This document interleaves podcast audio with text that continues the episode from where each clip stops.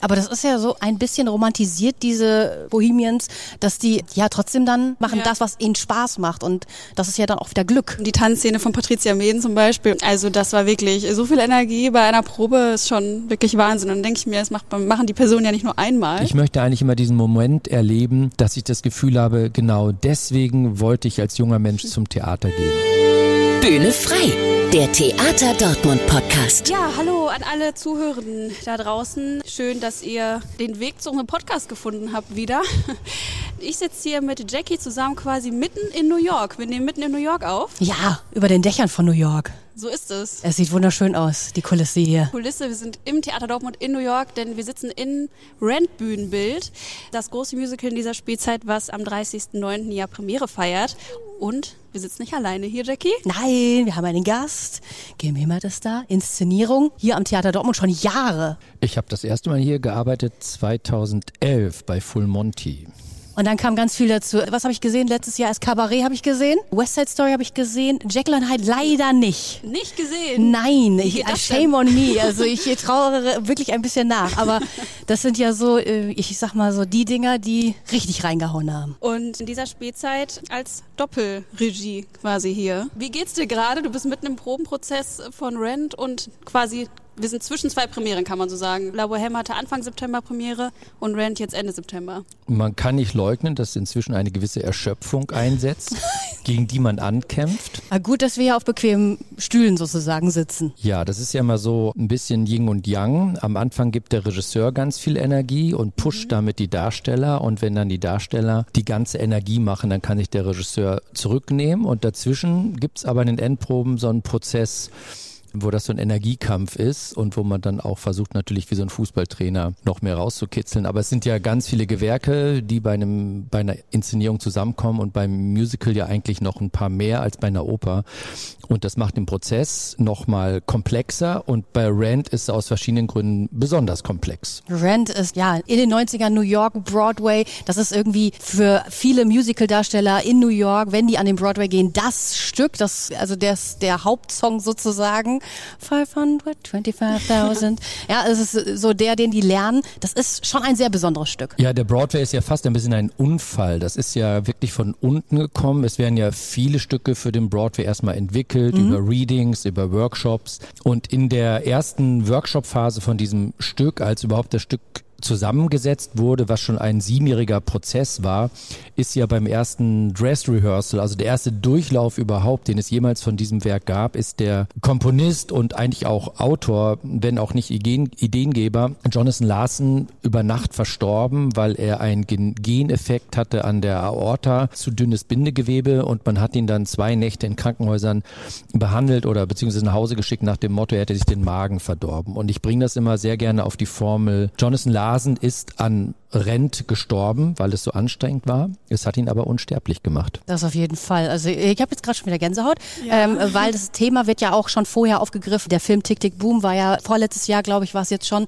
kam der in die Kinos und da wurde das ja schon thematisiert, dass er dahin arbeitet, ein Musicalstück zu machen und am Ende kam dann nochmal die äh, Rent-Thematisierung auf und das ist ja einfach schon, ja, diese Tragik ist aber auch irgendwie das, was Rent irgendwie ausmacht. Ja, großer Mythos irgendwie dadurch. Und Rent basiert ja quasi auf der Oper La Bohème. Das ist ja gerade das Interessante in dieser Spielzeit, dass du beides inszenierst.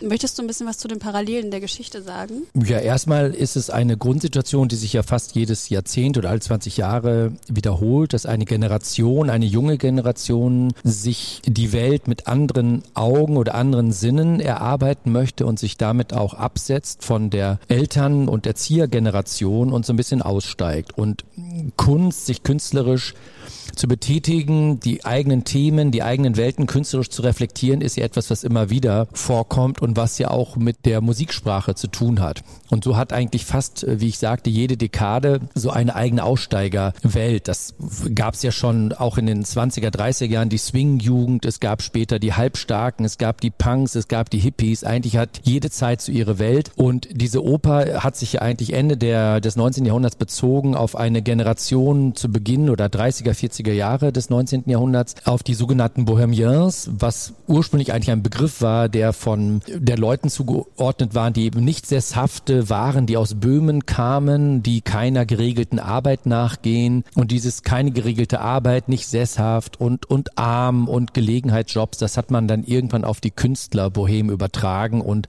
Puccini hat den Begriff eigentlich in die Welt getragen, dass die Künstler sich als Bohemians empfinden und das werden nicht wenige erlebt haben. Ich kann mich davon nicht freinehmen. Ich äh, musste mich auch, ob ich es wollte oder nicht, ich war einfach Bohemian, als ich jung war, als ich junger Künstler war. Ich habe erst angefangen Musik zu studieren, habe dann zur Regie gewechselt und musste ehrlich gesagt auch schauen, wie ich überhaupt die Miete nächsten Monat zusammentragen kann. Aber das ist ja so eigentlich trotzdem ein bisschen romantisiert, diese Bohemians, Bohemians, dass die ja trotzdem dann machen Ja. das, was ihnen Spaß macht. Und das ist ja dann auch wieder Glück. Also bei Puccini ist es tatsächlich romantisiert. Der hat auch versucht, in seiner Bearbeitung alles Politische da rauszunehmen und wirklich so eine Insel zu schaffen, wo die eigentlich selber auf ihre eigenen Gefühlswelten gehen und die vor allen Dingen Spaß daran haben, sich lustig zu machen über die Gesellschaft, über gesellschaftliche Zwänge. Und gleichzeitig gehen die alle dann auf den Weihnachtsmarkt in La Bohème, wo sie ja versuchen davon zu profilieren, dass sie auch mal gut essen und dann wird ja der Geliebte von Musette ausgetrickst, dass er dann alles bezahlt.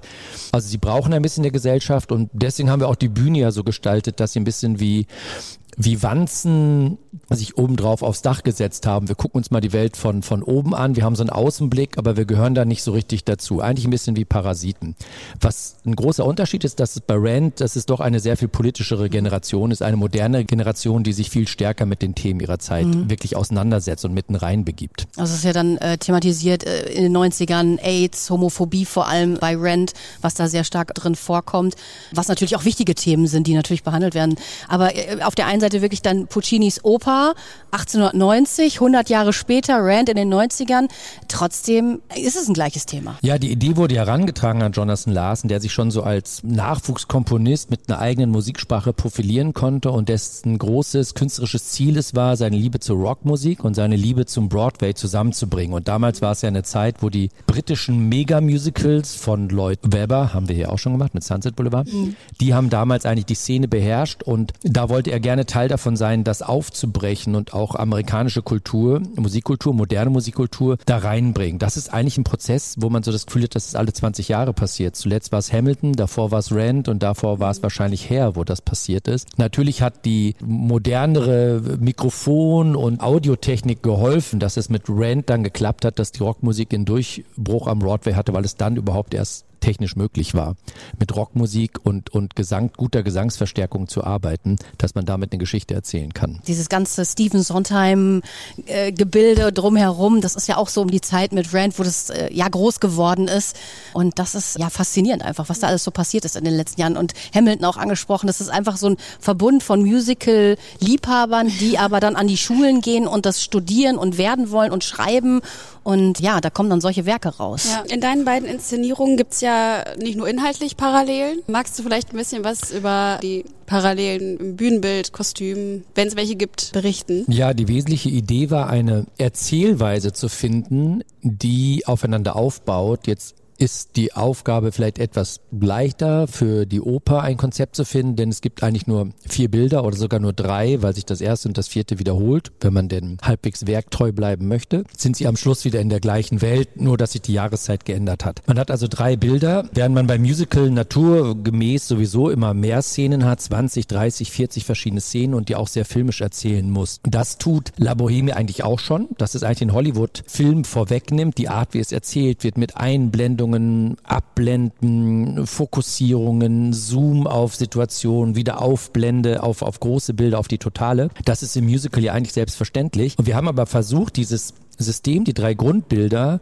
auf Rent zu übertragen. Da wechseln sie natürlich viel öfter. Und das war wirklich eine große Herausforderung, weil Rent eigentlich ja in so einer Art Zigarrenkiste spielt. Die haben bei diesem Workshop damals einfach alles auf die Bühne gehauen, um das Stück halbszenisch oder dreiviertelszenisch zu kreieren und haben auch alles genommen, was gerade in diesem Theater zum Teil da war. Unter anderem gibt's da diese berühmte Weihnachtsbaumskulptur, die war einfach da von einem anderen Stück. Und dann ist ja diese, diese Workshop-Produktion, die durch den tragischen Tod Tod von Jonathan Larson einen Booster bekommen hat, ist dann so kult geworden, dass plötzlich alles heilig gesprochen wurde, was irgendwie zufällig auf der Bühne mitstand und dann ist alles so eins zu eins am Broadway gekommen. Die Inszenierung hat ja fast Requiem-artiges dann auch bekommen, weil er natürlich dann durch den Tod von Jonathan Larson so einen Subtext bekommen hat und so ist sie auch dann geblieben und als Replika immer weiter gespielt worden.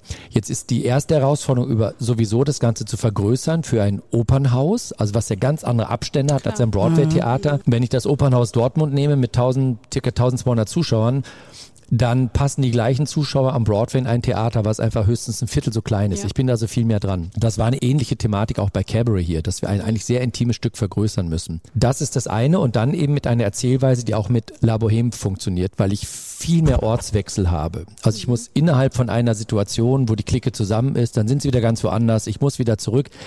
Und eine große Bühne so zu variieren und zu gestalten, dass ich so schnell hin und her gehe, ist nicht ganz einfach. Und das war eine große Herausforderung. Aber ich finde es auch wirklich wahnsinnig spannend und ich möchte eigentlich jedem, der äh, sich für Rand interessiert, ans Herz legen, auch in Bohem gehen oder gerne umgekehrt, weil es da viele Parallelen eben gibt, die ich ganz bewusst so gewählt habe, ganz bewusst szenische Vorgänge, Figurenkonstellationen übertragen womit ich eine weitere Erzählebene aufmachen kann, die mich sowieso immer bewegt hat, weil ich es erstaunlich finde, wie vergangene Generationen eigentlich die gleichen Themen hatten wie wir. Ja.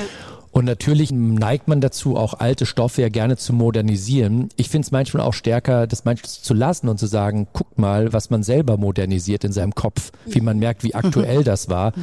Und bei diesem Konzept ist natürlich naturgemäß so, dass wir die La Bohème sehr traditionell gelassen haben, was auch toll war, weil das Handwerk von Puccini großartig ist, weil wir wussten, wir machen ja anschließend Rand und Rand ist der Kommentar dazu. Ja. Sonst würde man ja vielleicht eine Oper nochmal interpretatorisch stärker untersuchen.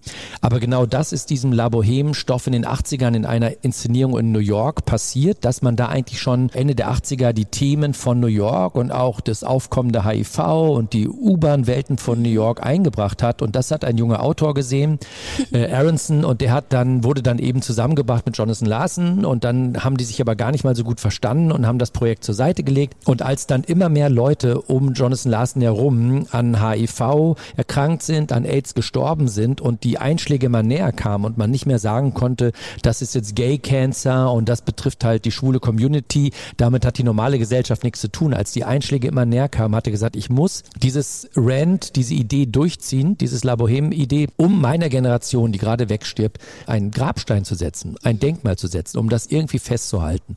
Und das war sein fanatisches Thema, weil er auch wusste, die Zeit läuft dafür. Du sagtest jetzt gerade, dass du Rent eher versuchst, äh, filmisch zu inszenieren. Ich meine mich zu erinnern, dass du das auch bei äh, Cabaret gesagt hattest, dass auch Cabaret recht filmisch inszeniert Ich war. inszeniere alles filmisch. also für alle, die Cabaret gesehen haben, das heißt dann quasi, dass diese schnellen Szenenwechsel so eher so flüssig auf der Bühne stattfinden mit der Drehbühne. Also in diesem Fall haben wir keine Drehbühne. Mhm. Wir haben wie bei Jekyll Podienfahrten, was aber hier sehr viel Sinn macht, wie wir es gebaut haben. Und das Filmische ist natürlich naturgegeben im Musical und zum Musical-Handwerk gehören diese sogenannten Transitions, dass ein Transition nicht nur irgendwie ein Umbau ist, der mhm. dann irgendwie funktioniert, sondern dass das auch was erzählt. Und das und, ist auch in, in dem Spiel mit drin. Genau. ja, dass das, dass das in den Vorgängen drin ja. ist oder dass wir selber offen umbauen. Wir haben nichts zu verstecken, wir zeigen das und ich habe auch ganz bewusst in La Boheme diese alte Technik benutzt, Vorhang zu, mhm. Akt mal wirken lassen, zwei Minuten, wie lange der Umbau dauert, das passiert ja auch nur zweimal, äh, diese Umbau Umbauten und dann Vorhang auf und ein neues Bild. Ja. Und hier ist alles im, im Fluss. Du sagst es vorhin, man soll sich das angucken, vergleichen, selber mal gucken. Hast du vielleicht, damit wir nicht zu viel verraten, aber so ein paar Beispiele? Also erstmal ist wichtig, dass sicherlich an einem bestimmten Punkt der Arbeit an dem Skript Jonathan Larson sich dann doch radikal auch entfernt hat. Also die Grundstruktur ist gleich. Es mhm. gibt eine Clique. Was bei Jonathan Larson anders ist, dass er den, dass er die Figuren in dieser Clique viel gleichmäßiger mit Themen betraut hat, dass er den Kosmos viel mehr aufgemacht hat. Wir haben ja in La Boheme das zentrale Buddy-Paar mit Rodolfo und Marcello und dann kommen noch die beiden Extra-Buddies dazu, Colin und Chonar, aber die schon so ein bisschen draußen sind und auf ihre Hauptfreunde so ein bisschen drauf gucken. Wenn man es jetzt modern machen würde, würde man sagen, wieso haben die denn keine Frauen? Warum drucksen die mal so rum und gucken sich das von außen an? Vielleicht sind die auch ein Pärchen. Und dann gibt's eben Mimi als Extrafigur und Musetta. Und bei Rand ist es eben so, dass diese Nebenfiguren, die heißen dann nicht mehr Colin, sondern Collins und Chonard, der heißt dann hier Angel, Dumont, Chonard, dass diese Figuren viel weiter auserzählen werden und dass durch neue Paarkonstellationen natürlich auch die verschiedenen Varianten der sexuellen Neigungen erzählt werden können, dass es also viel mehr gestreut ist und dadurch wird der Fächer nochmal viel größer aufgemacht und vielleicht Themen, die in La Bohème so zwischen den Ritzen, zwischen den Texten schlummern, werden hier wirklich aufgerissen und das macht es sehr spannend. Bis zu dem Vermieter im La Bohème gibt es den Benoit, der hat eine, eine Buffo-Szene und hier gibt es richtig eine Nebenfigur Benny und man hat auch Backstories erfunden, wie man das eigentlich heute auch bei einer Serie machen würde. Also es ist viel Seriendramaturgie auch mit drin in Rent. Nochmal ganz kurz zu Rent. Ich glaube, neben der Frage, wann kommt Jekyll zurück nach Dortmund, ist die häufigste Frage im Moment bei Social Media, wird Rent auf Deutsch oder auf Englisch gezeigt? Also die Stellen, wo das ein bisschen cheesy klingt auf Deutsch, die haben wir tatsächlich auf Englisch gemacht. Das mhm. heißt, wir singen Seasons of Love auf Englisch. Da muss jetzt schon mal keine Angst vor haben. Die Fans, glaube ich. Juhu. Obwohl ja, es hat ja auch bei, also ich muss ja sagen, bei Hamilton hat es auch funktioniert ja. auf Deutsch. Ja. So ist es nicht. Aber grundsätzlich finde ich es wichtig, dass man eine Geschichte folgen kann. Und die Geschichte in Rand ist wirklich komplex und sie ist unglaublich schnell erzählt. Man mhm. muss genau aufpassen. Und ich finde es ganz toll, dass da eine Aufmerksamkeit auf Rand ist, dass eine Neugier ist. Es gibt aber auch viele Leute, denen wir Rand ein bisschen schmackhaft machen müssen und die müssen auch folgen. Und es geht ja gerade darum, dass die Kreise, die sich für diesen Themen interessieren, möglichst groß sind und dass wir uns nicht abkapseln. Und insofern muss ich allen was mitgeben. Und deswegen ist mir ein unglaubliches Anliegen, dass man dieses Stück überhaupt versteht sowohl akustisch, damit ja. man es inhaltlich verstehen kann. Mhm. Das ist sowieso immer tonmäßig schon eine Herausforderung an sich, aber auch vom Denken. Und es werden so viele Themen platziert und so viele Namen und Orte und Vorgänge. Man muss so genau aufpassen. Das passiert in so kurzer Zeit. Und ich glaube, dass man auf Englisch, dass das durch einen durchsäuselt und man gar nicht mitkriegt, worum es eigentlich geht. Mhm. Und ich, mhm. und ich habe hier auch im Cast genug Leute, die meinten, glaube ich, bis dahin, dass sie Rand in- und auswendig können. Und auch natürlich durch ein bisschen mein dramaturgisches Hintergrundwissen, weil ich mich einmal komplett in La Boheme eingearbeitet habe, gibt es eben auch Dinge. Warum singt Collins von seinem Mantel so lange? Es gibt natürlich die Mantelarie, aber es gibt viele mhm. kleine Elemente. Man muss La Boheme nicht kennen, um Spaß an Rent zu haben, aber ich glaube, dass es nochmal schön ist. Und ich finde es sowieso immer wichtig, dass man auf die Werte, die eine ältere Generation geschaffen hat, auch draufschaut und, und vertraut und auch weiß, dass wir auf den Schultern von anderen Generationen stehen, die auch schon für was gekämpft haben, die Themen platziert haben.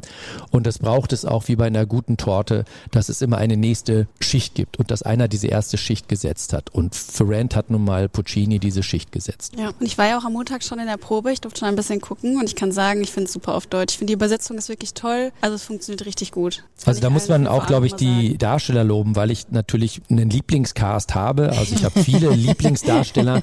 Aber natürlich, glaube ich, auch eine tolle Besetzung habe mit Leuten, wo ich auch weiß, von denen will ich das auf Deutsch hören. Ja in der Originalsprache singen ist ja auch immer ein Kaschieren von manchmal, das ist äh, von manchmal vielleicht auch darstellerischen Mängeln. Es ist unglaublich dufte, einen Text auf Englisch so mitzusingen und so zu machen aber so auf Deutsch zu machen, dass es nicht irgendwie cheesy ist, ja. dass es nicht peinlich ist, dass man nicht denkt, oh, das knirscht aber, sondern dass man in dem Moment das Gefühl hat, ich sehe wirklich einer Situation zu, die jetzt gerade zwischen den Leuten stattfindet. Heute Abend ist ja öffentliche Probe, Jackie. Ja, ich freue mich sehr drauf. Ich, äh, ich werde mir das angucken heute Abend ja. bei der öffentlichen Probe, bin sehr gespannt. Also das Bühnenbild ist schon spektakulär, da habe ich Lust drauf und jetzt gerade, wenn man dann so drin steht, ist er noch besser und deshalb freue ich mich sehr auf heute Abend. Ich bin sehr gespannt. Ja, ich würde sagen, wir starten mal in die Rubriken-Ecke, Rubriken. ja sehr gerne gerne doch. Und zwar haben wir hier ein Glas, wo ganz viele Theaterbegriffe sind. Du darfst gerne mal einen greifen und einfach mal erzählen, was dir dazu einfällt. Kann man da was gewinnen?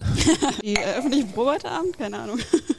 Beim Spielen markieren. So, das ist etwas, was ehrlich gesagt im Musical nicht so wahnsinnig oft vorkommt, in der Oper eher, weil man da natürlich seine Stimme auch hm, vielleicht schon möchte. Da finde ich eine Sache interessant. Bei den Markieren geht es ja meistens um Kräfte sparen. Mhm. Und ich glaube, man kann sie besser sparen, wenn man lange nicht markiert hat und wirklich drin ist in der Sache. Und wenn man dann sagt, okay, jetzt wissen wir eigentlich, wie es sich von innen anfühlt bei voller Anstrengung. Und jetzt lass uns das mal ein bisschen Power runter, Energie sparen und sehr konzentriert, ein bisschen technischer da durchgehen, um das in die DNA zu kriegen. So als wenn ich meinetwegen ein Klavierstück spielen will und die Noten aufschlage. Ich kann es spielen, aber ich will es nur noch mal, nur die Tasten so antatschen. Das geht aber erst, finde ich, so richtig gut, dass es Sinn macht, wenn man es wirklich gemacht hat. Ich habe beim klassischen Musiktheater oft, war ich durchaus als Regisseur manchmal verzweifelt, weil dieses Markieren dann auch ein bisschen ansteckender Virus ist, der dann insofern tödlich endet für die Produktion, weil die Leute fangen irgendwann an, die Stimme zu markieren, sie fangen irgendwann an, ihr Spiel zu markieren und irgendwann fangen sie an, ihre ganze Existenz zu markieren. Und das ist wirklich energetisch ein Loch, in das alles reinsfällt, okay. wo man denkt, wieso probe ich noch? Mhm. Es gibt einfach Vorgänge, da brauche ich volle Energie, um auch zu wissen, trägt das oder trägt das nicht, was einer macht. Und mein Konzept ist immer, solange etwas trägt und hält und die Energie hält, muss ich nicht zusätzliche Faxen erfinden. Und wenn einer voll in seiner Energie ist, dann kann es auch sein, dass es total trägt, dass der gar nichts macht und nur mit voller Power, mit der Stimme, mit dem Körper in diesem Gedanken ist. Ja. Und wenn einer markiert und da durchlatscht, dann wirst du viel ungeduldiger und erfindest lauter Sachen und dann geht einer plötzlich einer in volle Power und du denkst, ah, wir haben viel zu viel gemacht. Mhm. Ja, so, ja. und deswegen, ich kenne genug Leute, die markieren nie bei der Probe. Mhm. Die sagen, ich muss volle Power geben, um das Gefühl dafür zu kriegen. Bei der Oper ist immer ein bisschen Gefahr, dass man das trennt. Wir stellen mal was szenisch durch, mach mal gar nichts und dann singt ihr irgendwann dazu. Aber ich glaube, dass dieser volle Energieeinsatz diktiert einem auch und inspiriert einen auch zu den Vorgängen, wie die sein müssen. Ja. Also ich kenne es nur vom Tanzen auf der Bühne, wenn man es lernt und wenn man dann nur markieren würde oder nicht volle Energie gibt, das nimmt man einfach mit und tanzt es dann auf der Bühne niemals aus. Mhm. Man muss direkt von Anfang an wirklich die Arme strecken und da auch darauf achten, mhm. dass da Spannung ist und im Gesicht einfach schon die Ausstrahlung direkt von Anfang an. Lieber am Anfang mehr trauen, noch ein bisschen Overacting, damit man sich so findet, weil ja. es wird ja immer ein bisschen weniger, wenn man dann die Schritte drin hat, aber dann auf der Bühne sitzt es dann. Also mhm. das kenne ich jetzt nur. Das ja. ist schon ein bisschen unterschiedlich dann zum Spielen, aber ich kann mir das vorstellen, dass das dann wirklich dann, dass man selber abschwächt. Es, es gibt ja auch manchmal manchmal die, die Anklage von Kollegen, dass manche erst ganz am Schluss aufmachen oder vielleicht erst bei der Premiere und dann ist mhm. das für den Partner auch irritierend, wenn er plötzlich eine ganz andere Energie bekommt und völlig überrascht ist, weil der andere erst jetzt so richtig Gas gibt. Mhm. Das kann auch Kollegen reinhauen, aber ich glaube, im Musical markieren wir wirklich nie oder jemand ist wirklich angeschlagen und, und krank, aber eigentlich geben wir viel, viel Vollgas. Also am Montag dachte ich auch, hier markiert niemand, mhm. als ich da in der Probe war. Also ähm, die Tanzszene von Patricia Meden zum Beispiel oder die Szene von Bettina Mönch, die ja Maureen spielt. Also das war wirklich so viel Energie bei einer Probe ist schon wirklich Wahnsinn. Und dann denke ich mir, das macht, machen die Personen ja nicht nur einmal, sondern das machen sie ja mehrmals hintereinander. Also ich finde das immer wieder beeindruckend. Kann man nicht oft genug betonen, glaube ich. Und genau, das deswegen freue ich mich auch sehr auf heute Abend, das nochmal zu sehen. Wenn du das Thema gleich zweimal hast, träumst du dann auch davon? Oder kannst du irgendwann mal Pause machen im Kopf? Ich kann sehr gut Pause machen, weil mich ja auch viele andere Dinge beschäftigen mhm. und ich auch äh, viele andere Dinge vorbereiten muss. Nein, ich konzentriere mich in dem Moment, wo ich mich konzentrieren muss. Ich mhm. kann gut loslassen. Aber manchmal mag ich es auch davon zu träumen. Manchmal ist das so wie so Schäfchenzählen beim Einschlafen, dass ich denke, ah, wie sind nochmal die ganzen Szenen, was passiert bei Rand? Und dann gehe ich das so im Kopf durch, die ganze Inszenierung und da kann ich wunderbar einschlafen. sehr gut, sehr gut.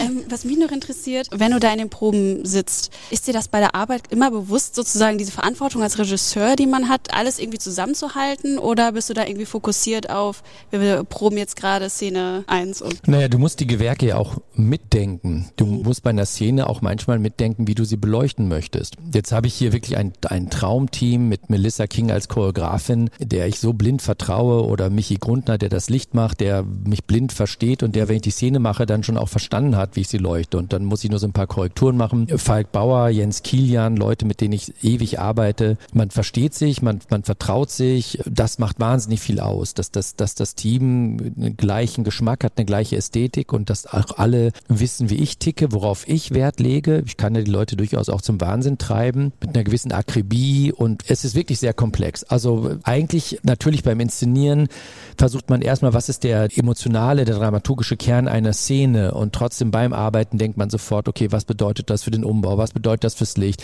was heißt es für die Requisiten, kriegen wir das mit den Requisiten so hin, was heißt es tonakustisch, wir haben ja hier auch eine Live-Gitarre dabei und eine elektrische Gitarre, die der David ja bedienen muss. Und da denkt man natürlich auf allen Ebenen mit, weil man weiß, da werden so viele Probleme daraus entstehen, die gelöst werden müssen. Und obwohl man von Anfang an mitdenkt, ist nach hinten raus immer Stress, das alles zu lösen. Was ich sehr früh gelernt habe am Theater, für mich, für mein Theater und gerade im Musical vom ersten ersten Tag an starten die Endproben. Mhm. Und ich weiß, dass viele auch die Philosophie haben, ach, fangen wir mal gemütlich an und reden so ein bisschen, fühlen uns gut. Ach, morgen proben wir mal nicht. Ach, da gehen wir mal lernfrei. Ach, das Wochenende machen wir frei. Und das kann sich bitter, bitter rächen am mhm. Schluss. Ich versuche immer, dass der Schluss, dass die Endproben dann irgendwann auch entspannter werden, weil man viel vorausgedacht hat. Mhm. Bei den ganzen äh, Inszenierungen, die du machst, gehst du eigentlich trotzdem noch selbst gerne ins Theater in Musicals oder Oper? Es gibt Dinge, die mich wirklich interessieren. Meistens versäumt man ja viel, was man gerne gesehen hätte. Auch an Kinofilm denkt, auch das habe ich wieder nicht geschafft. Das ist eine logistische Frage. Wenn man viel inszeniert und oft wird ja abends geprobt, dann kann man bestimmte Sachen nicht sehen. Natürlich stellt sich irgendwann so ein, man wird zu Premieren eingeladen und das ist immer so ein Event und dann treffen sich die Leute dort. Dann gibt es halt bestimmte Premieren, wo man hinfährt. Ich versuche schon viel zu sehen, äh, auch um an meine Studenten viel weitergeben zu können. Ich fahre auch gar nicht so selten nach New York York und schaue mir da Dinge an, um auch seltene Stücke sehen zu können oder Stücke, die nicht oder noch nicht produziert werden. Also ich versuche schon, da einen Überblick zu behalten. Es gibt Dinge, die machen mich neugierig, weil das Stück interessant ist, weil die Kreativen interessant sind. Es sind auch Dinge, wo man denkt, wenn jetzt nicht einer mir sagt, das musst du unbedingt gesehen haben, dann muss ich jetzt auch nicht Briefmarken sammeln mit den ganzen Stücken und mit ins Album kleben.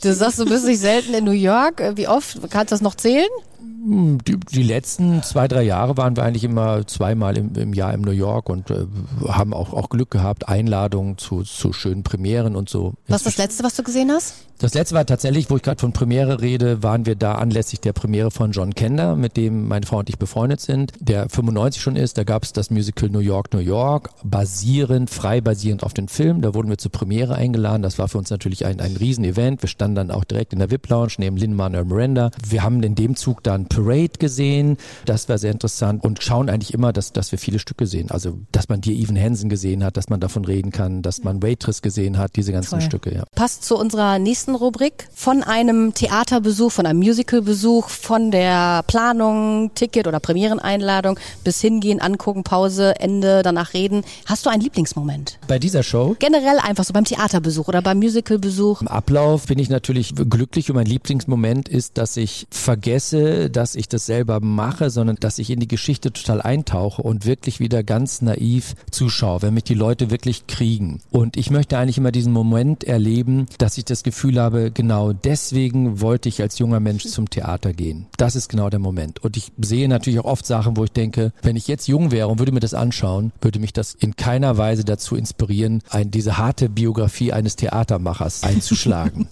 und bin ich immer froh, wenn es Momente gibt, wo ich sage, deswegen mache ich das auch. Ja. Und das, das verführt mich zum Theater und das ist es. Und wo du gerade gesagt hast, hier in diesem Stück, hast du da ein Highlight? Da gibt's ehrlich gesagt auch ganz viele Highlights, mhm. natürlich unter verschiedenen Kriterien. Also allein diesen Weihnachtsmarkt zu bauen äh, mit Melissa zusammen ist ein Highlight, weil das wirklich wahnsinnig komplex ist auf dieser großen Bühne. Auch wenn man sich vielleicht mit der Originalproduktion auskennt, gibt's ja wirklich viele Sachen, die sind dort durchaus statisch, das ist auch sexy, das ist auch cool geleuchtet, aber es stehen halt viele Leute dann sehr oft rum. Dafür Situationen zu finden, ist der Weihnachtsmarkt eben ein Highlight und La Vie Bohème ist ein Highlight, wo wir natürlich auch versucht haben, durchaus zu huldigen, was die gemacht haben, mit dieser Tischreihe, in der sie alle sitzen, aber wir haben trotzdem eine ganz andere Choreografie, andere Situation und das ist schon für mich ein Highlight, weil es auch gefährlich aussieht.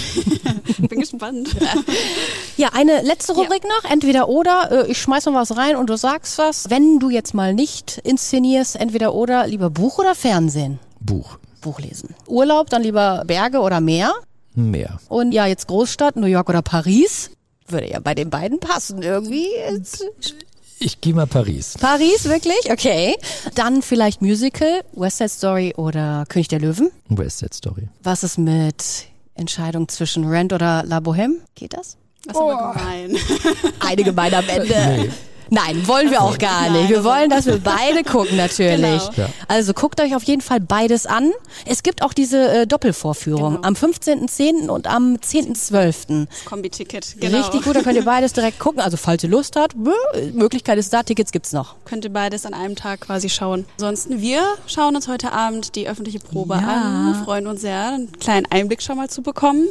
Und auch danke für den Einblick, den wir vielen, vielen von dir Dank. bekommen haben. Dass du Zeit hattest zwischen den Proben. Genau genau, danke für deine Zeit. Und ich würde sagen, wir hören uns in zwei Wochen wieder. Genau. Schaltet wieder ein. Ihr findet unsere nächste Folge natürlich überall da, wo es Podcasts gibt. Und wenn ihr Fragen habt, gerne an die Insta-Seite vom Theater Dortmund schicken und dann so wie eben mit Jekyll und Hyde, ob das vielleicht bald mal wiederkommt, Genau. war da nochmal eine Frage. Ne? Also das muss man ja einmal sagen. Es hat ja tatsächlich Anfang November hat diese Ja. Inszenierung äh, am Staatstheater Darmstadt äh, Premiere. Wir mussten ein paar Dinge anpassen. mein Associate Till Kleinemöller wird das übernehmen, aber es ist diese Inszenierung. Ich werde auch ein bisschen draufschauen. Also man kann das zu 90 Prozent die identische Produktion dann sehen mit einer bisschen anderen Besetzung, aber auch einer sehr attraktiven Besetzung. sehr attraktive Besetzung auch, ja. Alexander Klaas spielt die Hauptrolle. Aber hier erstmal Rent am 30.12. Freuen wir uns alle sehr drauf.